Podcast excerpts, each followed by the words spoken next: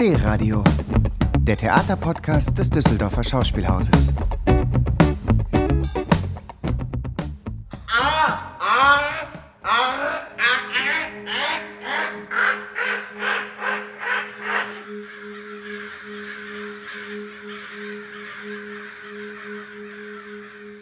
Als die ersten menschenaffenähnlichen Vorfahren der heutigen Menschen vor fünf bis sechs Millionen Jahren die dichten Urwälder Afrikas im aufrechten Gang verließen, um sich in den Buschsavannen und Grassteppen neue Lebensräume zu suchen, hatten die Krähen diesen Schritt schon hinter sich gebracht. Der Evolutionsbiologe und Krähenfreund Josef H. Reichholf geht sogar so weit, in der Bewegung aus dem dichten Dschungel in offene Landschaften eine entwicklungsgeschichtliche Parallele zwischen Menschen und Krähenvögeln zu sehen – weil sie eine der Bedingungen der langen und komplizierten Beziehung zwischen Krähen und Menschen ist. Man könnte formelhaft auch sagen, die Kulturgeschichte der Menschen vollzieht sich unter der Beobachtung der Krähen. Aus Krähen, ein Porträt von Kurt Riechelmann. Herzlich willkommen zu dieser Audioeinführung. Mein Name ist Sonja Schelinski, ich bin Dramaturgin und ich spreche heute mit Regisseurin Laura Lindenbaum über ihre beiden Inszenierungen Trauer ist das Ding mit Federn von Max Porter und Die Wand von Marlene Haushofer, die beide im Dezember 2021 am Düsseldorfer Schauspielhaus Premiere hatten. Hallo Laura, schön, dass du da bist. Hallo Sonja, danke für die Einladung. Ja, das war eine Doppelpremiere. Beide Abende spielen hintereinander im gleichen Raum. Zwei Abende, unterschiedliche Besetzung von zwei AutorInnen verschiedener Generationen. Max Porter ist Jahrgang 81 und Trauer ist das Ding mit Federn ist 2015 herausgekommen. Marlene Haushofer, Jahrgang 1920, hat Wand 1963 veröffentlicht. Und trotzdem gibt es eine große inhaltliche Überschneidung der beiden Stoffe. Bei Max Porters Trauer ist das Ding mit Federn geht es um einen Vater und seine zwei Söhne, die mit dem plötzlichen Tod der Ehefrau und Mutter umgehen müssen. Und im Verlauf lernen sie, die Trauer in ihrem Leben zu akzeptieren und dass Trauer immer ein Teil von ihrer Welt bleiben wird, aber die Hoffnungslosigkeit, die schaffen sie zu überwinden. In einer Sommernacht ging ich in ihr Zimmer und lauschte ihrem Atem. Bettzeug zerwühlt und zerdrückt Kleine zarte Beine unter Roboter, Piratenstoff und etlichen Kuscheltieren.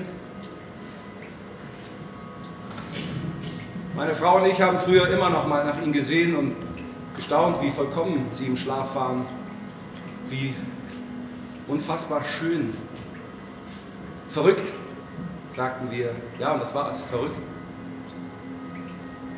ich stand daneben ihnen, atmete ihre Luft und dachte, wie immer, über Dinge wie Zerbrechlichkeit nach, Glück, Gefahr, Unvollkommenheit, Zufall. Und wie in vielen Nächten fühlte ich mich vollkommen, komplett erschlagen von der Liebe, die ich für diese Kinder empfand. Und da fragte ich sie laut, wollt ihr nach vorne schauen? In Marlene Haushofers Wand, den wir als Monolog inszeniert haben, befindet sich die Protagonistin in einer Jagdhütte im Gebirge und wird plötzlich durch eine unsichtbare Wand von der Außenwelt abgeschnitten.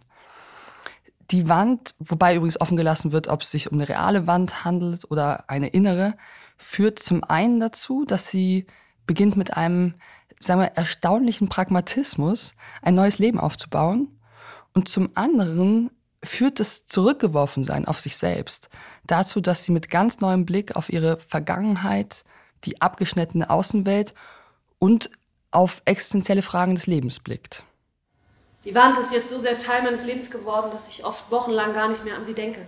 Und wenn, dann ist sie nicht unheimlicher als eine Ziegelwand oder ein Gartenzaun, der mich am Weitergehen hindert. Derartige Hindernisse hat es in meinem Leben ja mehr als genug gegeben. Die Wand hat mich gezwungen, ein ganz neues Leben anzufangen, aber was mich berührt, ist immer noch das Gleiche. Geburt, Tod, Jahreszeiten, Wachstum, Verfall. Es gibt ja ein Motiv, was in beiden eine Rolle spielt. Das sind Krähen. Das ist ja eigentlich eher ungewöhnlich im Theater, dass Tiere auftreten. Also wir kennen das ja. natürlich aus dem Kindertheater. Da sind die Tierfiguren meistens Identifikationsfiguren für das junge Publikum. Aber im Theater für Erwachsene ist das eigentlich eher selten, dass, ähm, ja. dass Tiere als personifizierte Figuren tatsächlich auftreten. Bei Trauer ist das Ding mit Federn.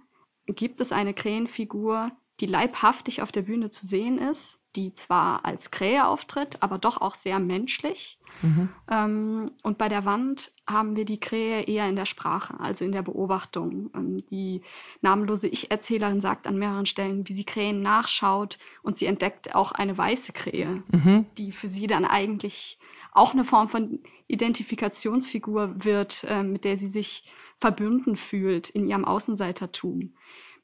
Sprachlich ist der Umgang mit diesen Krähen ja auch sehr unterschiedlich. Ja. Also beim Exporter wird es eher über eine lautmalerische, über einen lautmalerischen Angang versucht. Mhm. Ähm, das versucht Marlene Haushofer nicht. Ja, Marlene Haushofer lässt sie nicht sprechen, die Krähe. Ne? Bei Marlene Haushofer ist die Krähe wirklich in der Natur verankert und gilt da als Beobachtung. Und wie du es auch schon beschreibst, ist eine weiße Krähe.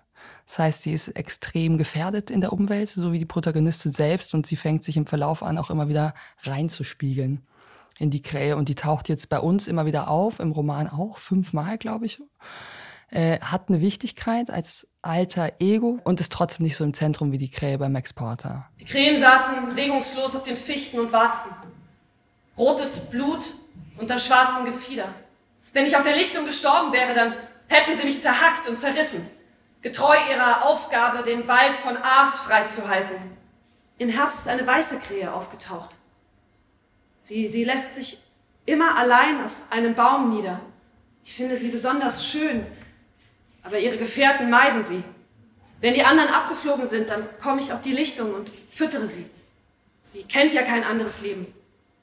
Sie weiß nicht, warum sie ausgestoßen ist. Im Prinzip haben wir zwei Stoffe, die extreme Unterschiede aufweisen und dann aber auch große Nähen miteinander haben. Trauer ist das Ding mit Federn, ist ein sehr moderner Zugriff, auch in seiner Form collagenhaft äh, auf das Thema Trauer mit sehr autobiografischem Anteil. Und handelt, interessanterweise hat es, äh, wir haben gerade erwähnt, es gibt eine Figur, die heißt Krähe, ist aber auch eine männliche Krähe. Das heißt, wir haben einen Stoff, der von dem Verlust einer Mutter erzählt und nur Männer im Zentrum hat und wie die mit Trauer umgehen. Und dann kommt diese zwitterhafte, aber doch männliche Figur der Krähe in deren Leben und räumt auf. Und auf der anderen Seite Marlene Haushofer, sehr spät entdeckt, auch als feministische Autorin, die ebenfalls autobiografisch schreibt, so jedenfalls die Forschung, ähm, und eine Frau ins Zentrum stellt, die dann auch im Verlauf des Romans einmal noch Begegnung mit dem männlichen Spezies hat, die eher unglücklich ausgeht. Also das sind sozusagen beides Stoffe, die von, wir haben mal den Übertitel gefunden, äh, ich bin der Welt abhanden gekommen und von außergewöhnlichen Ereignissen und von Verlust handeln und dann aber allein auch schon der Besetzung, ein männlicher Abend, ein weiblicher Abend oder männlich besetzt, weiblich besetzt, ähm, ganz konträr oder sich ergänzen können. Also wir haben die beiden Stoffe eigenständig probiert in einem ähnlichen Bühnenbild, im gleichen Bühnenbild, wo wir gleich noch darauf zu sprechen kommen. Und trotzdem fangen sie an, miteinander zu kommunizieren in der Stoffauswahl und äh, in dem, was sie thematisch behandeln. Eine Gemeinsamkeit beider Stoffe ist auch die Unentscheidbarkeit der Realität. Also ist die Krähe tatsächlich existent oder ist sie eine Imagination des Vaters, ähm, wo, bei der die seine Söhne äh, mitgehen, also sie sich darauf einlassen. Äh, genauso ist es bei der Wand. Wir wissen nicht, existiert diese Wand tatsächlich oder du hast es genannt, eine innere Wand. Ähm, ist es eine Imagination? Ist es eine Psychose? All das bleibt letztlich unentschieden und ähm, das ist auch gar nicht so entscheidend für, die, äh, für diese Figuren und für ihre Auseinandersetzung damit. Aber es ist ein Vehikel in jedem ja. Fall für eine Form der Auseinandersetzung. Ja, wir haben zwei Katalysatoren quasi, ne? Die ja. Krähe und die Wand. Wir haben ähm, zwei, vielleicht kommen wir da mal drauf zu sprechen, zwei schreibende Figuren, eigentlich in beiden Stücken. Äh, das eine ist bei Trauer der Vater, der seine Frau verliert, der ist, was ist er, wissenschaftlich, Literatur, Literaturwissenschaftler, der sehr nah an Max Porter selbst auch dran ist und der ein großer Ted Hughes-Fan ist. Und Ted Hughes ähm, Ehemann von Sylvia Plath, die sich in den 60er Jahren das Leben genommen hat, hat damals ein Gedichtband angefangen zu schreiben mit, also direkt nach dem Selbstmord von Sylvia Plath. Der hieß Crow. Und jetzt sagst du mir, wie er weiter hieß. From the Life and Songs of the Crow. genau. Äh, wo eine Krähe quasi ähm, über die Sinnlosigkeit der Welt, äh, oder mit der Sinnlosigkeit der Welt konfrontiert wird, mit Gott spricht. Eine Art Tricksterfigur. Und die Figur taucht äh, wieder auf bei Max Porter und kriegt diesmal, wird Gast in einer heutigen Familie. Und das ist, glaube ich, der große Unterschied, oder? Also, dass es eine literarische, eine mythologische, eine poetologische Figur ist bei Max Porter, was man auch im Text an sich merkt, was man auf der Bühne merkt. Also, äh, die, der Spaß, den jetzt auch Kian Ponat hat, daran mit der Sprache umzugehen, mit dem, wir haben, sagen immer, die Krähe malträtiert eigentlich auch das ganze Stück, äh, der quasi Kaskaden absondert, mit, mit Klicklauten arbeitet, aber eben auch die in Geschichten reinbringt. Also eine Art Tricksterfigur. Und bei Marlin Haushofer ist die Krähe in der Wand eher ein Ausblick und in der Natur ein Sehnsuchtsobjekt.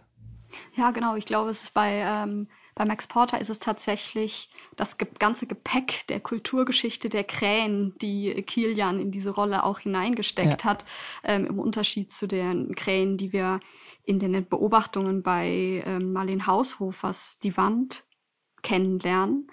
Und ähm, du hast auch das Wort Trickster gerade genannt. Ich glaube, das muss man einmal kurz noch ein bisschen ja. vertiefen. Ähm, eine Trickster-Figur beschreibt in der Literaturwissenschaft und lehnt sich dabei auch eben sehr an Auseinandersetzungen mit der Mythologie an. Ähm, eine Figur, die zwischen den Welten steht, also die sich verwandeln kann, die tatsächlich häufig in Tiergestalt mhm. auftritt, mhm. wie jetzt bei uns hier in, als Krähe, und die in ähm, sich in einem Spannungsverhältnis befindet zwischen einer göttlichen Welt, einer weltlichen Umgebung und da aber auch gewisse Freiheiten besitzt, die mhm. Figuren, die aus der jeweiligen Welt entstammen, also beispielsweise die Menschen, äh, gar nicht zur Verfügung haben und mhm. dadurch ähm, grenzenüberschreitend ist. Mhm. Und das sieht man in der Inszenierung, finde ich auch, dass die Figur Krähe ähm, nicht die üblichen ähm, Formen der Trauerbewältigung unterstützt, die das Umfeld der trauernden Familie ohnehin schon entgegenbringt, sondern eigentlich genau dagegen geht. Also ja. eigentlich ohne Rücksicht auf Verluste ja. versucht, ähm, in den Schmerz immer wieder hineinzustoßen. Ja, als Therapiemethode. Ja. Ne? Also äh, erst wenn sie einmal durch den ganzen Kakao durch sind, kommen sie da auch wieder raus, die Familie. Ich finde Menschen langweilig. Außer in Trauer. Die wenigsten interessieren mich, aber mutterlose Kinder schon. Mutterlose Kinder sind Krähe pur. Für den sentimentalen Vogel ist es köstlich, ein solches Nest zu plündern. Also wir haben äh, Max Porter geht sehr humorvoll auch an die Frage heran, was ist Trauer und wie kann man weiterleben. Und das, dachte ich gerade, bringt uns vielleicht dazu, über die Sinnlichkeit der beiden Abende zu sprechen. Weil wir haben bei beiden Autoren, und vielleicht sie ein bisschen miteinander voneinander zu trennen langsam, äh, es ja ist eine literarische Bewältigung vom Thema Trauer und wir haben beide Male Romane dramatisiert und beide Male festgestellt, wie viel Fleisch diese Romane haben. Also, dass äh, wir eigentlich einfach ganz pur einer Familie zugucken können, die zwar eine Krähe zu Besuch hat, die auch ihre sehr eigenen Methoden hat und überall hinkotet und witzige Sprachspiele macht, aber eigentlich geht es um die ureigensten Gefühle von Menschen. Und wie gehen ein Vater und seine zwei Söhne, die zum Zeitpunkt des Geschehens, wir gehen immer davon aus, sechs und acht Jahre alt sind und dann quasi teilweise auch retroperspektiv erzählen, wie es ihnen damals ergangen ist. Aber eigentlich erleben wir ganz unmittelbar eine Familie und einen neuen Hausgast und einen neuen besten Freund, der eben mal anders aussieht als das Engelchen, was sich vielleicht andere Familien wünschen würden. Und bei Wand ist es nicht unähnlich. Wir erleben eigentlich eine Frau, die komplett auf sich alleine gestellt ist. Es kriegen Hannah Wert erzählt einen Abend über Einsamkeit, wo eine Frau versucht, sich am Leben zu halten, indem sie erzählt. Also komplett abgeschottet von der Gesellschaft im Theater, ähm, versucht sie einmal nochmal sich heranzuerzählen und zu schreiben an das, was alles passiert ist und damit ihre eigene Geschichte zu verstehen. Und das finde ich, fand ich das Schöne bei der Arbeit, dass es zwei literarisch sehr wertvolle Texte sind, aber dass sie eben, und das beides auf ihre Art und Weise auch in der heutigen Zeit, äh, so einfach dann doch über menschliche Emotionen erzählen und Abgründe. Und aber auch die Frage nach, was ist Leben, was ist Hoffnung, wie ist unser Miteinander, ist das überhaupt möglich? Trauer würde ich sagen, ja. Also die Familie, finde ich, findet ihren Weg daraus, der sehr eigen ist und wo man auch weiß, die Kinder werden irgendwann älter. Und bei Wand steht die Frage, glaube ich, offen. Hm.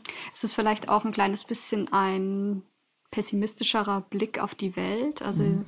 das Szenario geht ja davon aus, dass eine Gesellschaft einen Fehler begangen hat. Also mhm. die Katastrophe tritt ein, weil es irgendwelche entweder kriegerischen Vorkommnisse mhm. gegeben hat oder auf jeden Fall ein, ein Unfall passiert ist, der aus Konflikten vermutlich entstanden ist. Und ähm, Hannah Wert spielt eine Frau, die sich als die letzte Frau oder auch den letzten Menschen auf der Welt eigentlich versteht und ähm, sozusagen auch bilanziert, nicht nur ihr Privatleben, also sie ist ja auch Mutter gewesen, erinnert sich an ihre Familie und an das Leben als Frau, das sie geführt hat, ähm, sondern auch auf der anderen Seite eben die Gesellschaft hinterfragt, in der sie mhm. gelebt hat. Und das anhand von Rollenbildern, die sie zu erfüllen geglaubt hat und von denen sie sich jetzt vollständig befreien kann. Ich glaube, darin liegt bei der Wand eine große Chance auf Befreiung, weil sie genau das ablegen kann. Ich wüsste nicht, wem ich noch was vorlügen sollte. Ich kann mir erlauben, die Wahrheit zu schreiben. Alle, denen zuliebe ich mein Leben lang gelogen habe, sind tot. Als wir uns damals entschlossen haben, Trauer ist das Ding mit Federn und die Wand zusammenzuspielen, war eine Überlegung noch, dass auf eine Art, du hast es gerade schon gesagt, bei äh, Hannah Wert, bei der Protagonistin, bei Die Wand, ist es eine Mutter die all das erlebt. Die Kinder sind schon älter als die Figuren in Trauer, aber trotzdem gibt es immer wieder Momente, wo sie, wenn sie an andere Menschen draußen denkt, positiv denkt, dann denkt sie an ihre kleinen Kinder. Nicht die Erwachsenen, die schon sozusagen vergesellschaftet wurden, sondern ihre Kleinen. Und auf eine Art hat sich uns am Anfang mal die Frage gestellt, könnte es auch sein, dass die Frau in Wand die Mutter im Glassarg ist? Also, ich mache noch einen kleinen Verweis. Ted Hughes hat seine Frau auf, an Depression verloren. Und Marlene Haufeshofers Roman ist auch darauf hinzulesen. Also genau die Frage, befindet sie sich hinter einer realen Glaswand oder befindet sie sich hinter einer Glasglocke, wo sie selber einfach nicht rauskommen kann. Und das war so ein bisschen der Gedanke, die Mutter, die wir im ersten Abend, also Trauer ist der Abend, der zuerst spielt, wenn man die Abende doppelt sehen kann und dann kommt Wand, die wir im ersten Abend verlieren aus dem Gefüge der Familie, treffen wir die in der, im Wald wieder quasi abgeschieden. Und das hat dazu geführt, dass wir uns entschieden haben, beide Stücke in einem Bühnenraum zu spielen. Und zwar in einem, der auch wieder beide Abende verbindet, in einem eingefrorenen Moment. Also ein unerhörtes Ereignis passiert. Auf der Bühne finden wir einen Baum, der quasi in der Sekunde umgefallen ist. Von der, der kommt quasi aus der Seite und ist dann eingestürzt und ist ins Wasser gefallen. Und in diesem Moment hält sozusagen die Bühne inne und wir haben einen abstrakten Raum, der aber eben mit Naturmaterial arbeitet und mit Wasser auf der Bühne, der eine Art Innenwelt darstellt. Und zwar vor allem für Trauer. Wir gucken sozusagen in die Seelen der Familie rein. Wie sieht es eigentlich innen aus, wenn man sich so endlos traurig fühlt und keinen Halt findet? Und auf der anderen Seite, und das finde ich das Faszinierende, und fand ich beim Proben immer das Faszinierende, äh, wirkt die Bühne bei die Wand als Naturraum auch da wieder abstrahiert, weil wir natürlich Grenzen gesetzt haben durch die Guckkastenbühne, auch wieder die Grenzen der unsichtbaren Wand. Aber das heißt, wir arbeiten in einer derselben Bühne und trotzdem, und das ging uns selbst als Produzierende beim Gucken so, hat es einmal einen ganz merkwürdigen, symbolhaften Charakter, wie wir es auch über die Krähen beschrieben haben, bei der Trauer und auf der anderen Seite total natürlichen und trotzdem genauso eingesperrt. Und so sind beide Figurenkonstellationen in ihren jeweiligen Welten gefasst und eingesperrt und ähm, können sich damit ganz unterschiedlichen Energien dran abarbeiten. Also an dem Wasser des Lebens, der Trauer und dem Baum, mit dem sie sozusagen alleinig da sind. Eigentlich ein Ort der Krähe. Es sind zwei Arbeiten geworden, die sich mehr als andere Inszenierungen in einem Spielplan aufeinander beziehen, die viel stärker miteinander verschränkt sind. Allein dadurch, dass ähm, es ein Produktionsteam war, was beides immer gleichzeitig gedacht hat. Aber sie sind eben auch sehr eigenständige Abende. Sie haben abgeschlossenen Handlungsbogen, sie haben ein ganz eigenes Personal, eine ganz eigene Welt. Und aus dem Grund ist das Publikum herzlich eingeladen, die Abende selbstständig zu sehen, ähm, also separat voneinander oder in der Kombination, ganz wie man möchte. Es sind unterschiedliche Erlebnisse, die man dadurch bekommen kann. Absolut, wir freuen uns. Am besten, Sie gucken es einmal doppelt und dann jeweils einzeln. Vielen Dank, Laura, für das Gespräch. Danke dir. Und ähm, Ihnen wünschen wir einen schönen Theaterbesuch und freuen uns, Sie im kleinen Haus begrüßen zu dürfen. You said you won't break my heart unless you do. You said you won't fall apart until